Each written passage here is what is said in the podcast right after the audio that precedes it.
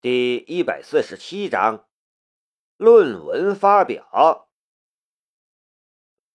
青阳大学附属医院重症监护室，校长有些迷茫的从昏迷中醒了过来，一时间竟然不知道自己在什么地方。啊！校长醒了！校长醒了！守在病床前的小护士。尖叫着跑了出去，不多时，病床前就围了一大堆的人。我，呃，这是在哪儿？校长艰难开口，声音沙哑无力。校长，您现在在校医院，您昏迷了快三天了。医学院院长何伦低声道。我校长回忆了一下当初发生的一切，突然又涌入了大脑。顿时，他只觉得脑子嗡的一声，差点儿又昏迷了过去。校长，好消息，好消息呀！头发花白的校长办公室主任赵栋梁咧着嘴，连忙道。咱们学校有一位老师在《自然》上登了论文了。赵主任，何伦连忙阻止他。这种时候不应该告诉病人这种消息。可赵栋梁邀功心切，不顾一切，直接就说了出来。何伦气得要死，恨不得把这个老混蛋直接插出去。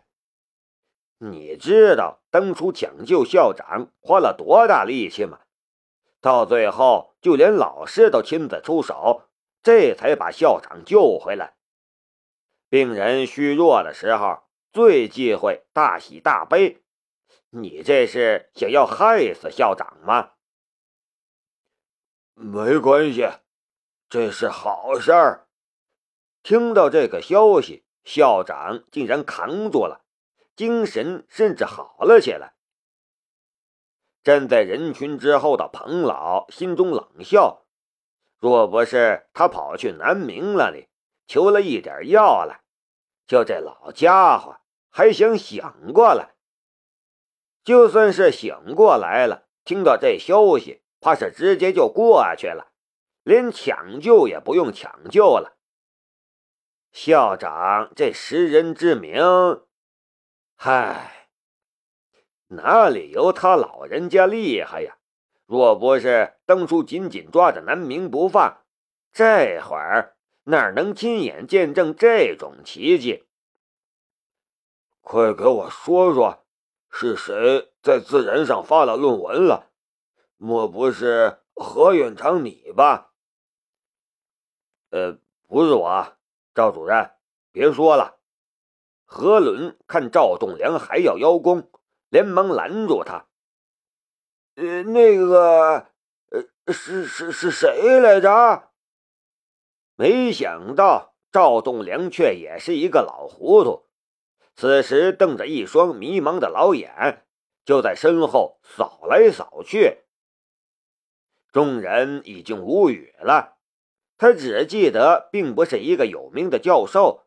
却已经完全不记得人家的名字了。回答他的却是一堆奇特的眼神，那眼神让他觉得有些不解。是谁？校长迷惑了，心中突然有一种不好的预感。小赵，你出去吧。人群最后面。彭老突然说话了：“这里能够称呼这位头发花白的赵栋梁为小赵的，也就只有他了。”“呃，彭老，您这是？”赵栋梁还茫然不解。这些年，他听惯了别人的阿谀奉承，走得近的都是一帮马屁之徒，譬如朱阳超。就整天把他拍的舒舒服服的。对医学帮的这五大匪徒却是一点也不了解，对彭老也不怎么喜欢，一直是敬而远之。他还想说什么，医学帮五大匪徒已经忍无可忍，直接插住他，把他丢了出去。你们这是干什么？你们不能这样！赵栋梁还想要挣扎。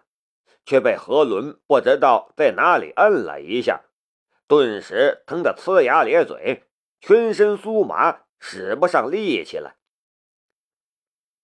校长，你还是先养病吧。彭老对躺在病床上的校长道：“其他的事儿日后再说。”哎，我说校长啊，近君子。远小人，否则早晚会被小人害死啊！呃，到底是是谁？校长的声音都开始颤抖了。旁边何伦有些着急了。校长身体刚好，你就这么告诉他，能行吗？却不知道此时的彭老。有一种报复的快感。当初他脑溢血躺在床上，醒来的时候，南明也是这么气他的。当初南明硬生生用各种药物，直接让他脱胎换骨了，身体状态好的像年轻人一样，怎么气都没事，就是想打人。校长嘛。可没那么好的待遇。彭老求了一点点药物，还克扣了一半，打算拿来研究一下，也就是能让校长醒来，承受能力再稍微加强一下。到底加强了多少？谁知道？这会儿校长会不会被气晕过去？彭老甚至还有一种恶趣味的实验精神，反正死不了，晕就晕吧，正好让我看看南明这混小子的药物到底有多厉害。彭老坐在床边，手有意无意的搭在了校长的脉门上。校长，你还记得吗？你昏迷之前关了一个研究所，校长的脉搏开始加快了。我记得说是为了寄信院的小猪腾地方，是不是这样？校长的脉搏已经开始乱跳。记得你说大学是看成绩的地方。不能出成绩，就不能占着茅坑不拉屎。彭老感觉到校长的脉搏已经快超出极限了。彭老其实啥也没听到，只是根据留言只言片语拼凑起来的。但他此时说出来，校长却有一种自己真的这么说过的错觉。因为被赵栋梁在耳边一阵鼓吹，校长真的是这么想的。当时一点也没犹豫，直接大手一挥：“不能出成绩的，要给能出成绩的让地方。这事儿就按你说的办，给我好好办，要让全国的人都知道，我们青阳大学割肉治病，不怕丢人。”那个发表了 CNS 论文的，就是被你赶走的小刘啊！视觉研究所还记得不？听说京城那边的几所大学都来人，打算把视觉研究所整个挖过去了。这会儿估计已经和小刘商量条件了吧？怎么会？校长大叫一声，猛然闭上眼睛，他的脑袋一阵阵发懵，一阵阵眩晕，却到底还是没昏过去。嗯，这就是极限了吧？彭老挪开手指，再不理校长，背着手哼着歌出去了。在场的其他人看彭老的眼神，都别提多奇怪了。难怪医学帮的五大匪徒行事那么毫无过节，这可算是找到了根源了。这老家伙简直就是一个恶魔。都说医者父母心，这家伙哪有一点父母心呢？却不知道。彭老有医生和科学家两个属性，医生自然是父母心的，但科学家的求知欲和作死能力却是出类拔萃的。譬如说，发现了油的居里夫人，就是因为放射性而去世的。当然，通常来说，这叫做为科学而献身。如果这种献身献的是别人的身的话，那就更美好了。许久之后，校长终于又睁开了眼睛，虚弱道：“这个刘敏忠啊，他就要出成绩了，为什么不来找我？”何伦不由自主的冷笑了一声。校长也突然明白了，扯着嗓子叫了起来：“小赵，小赵！”赵栋梁屁颠屁颠的跑了进来，到了校长面前，连忙道：“呃，校长，您说，您说，我在呢。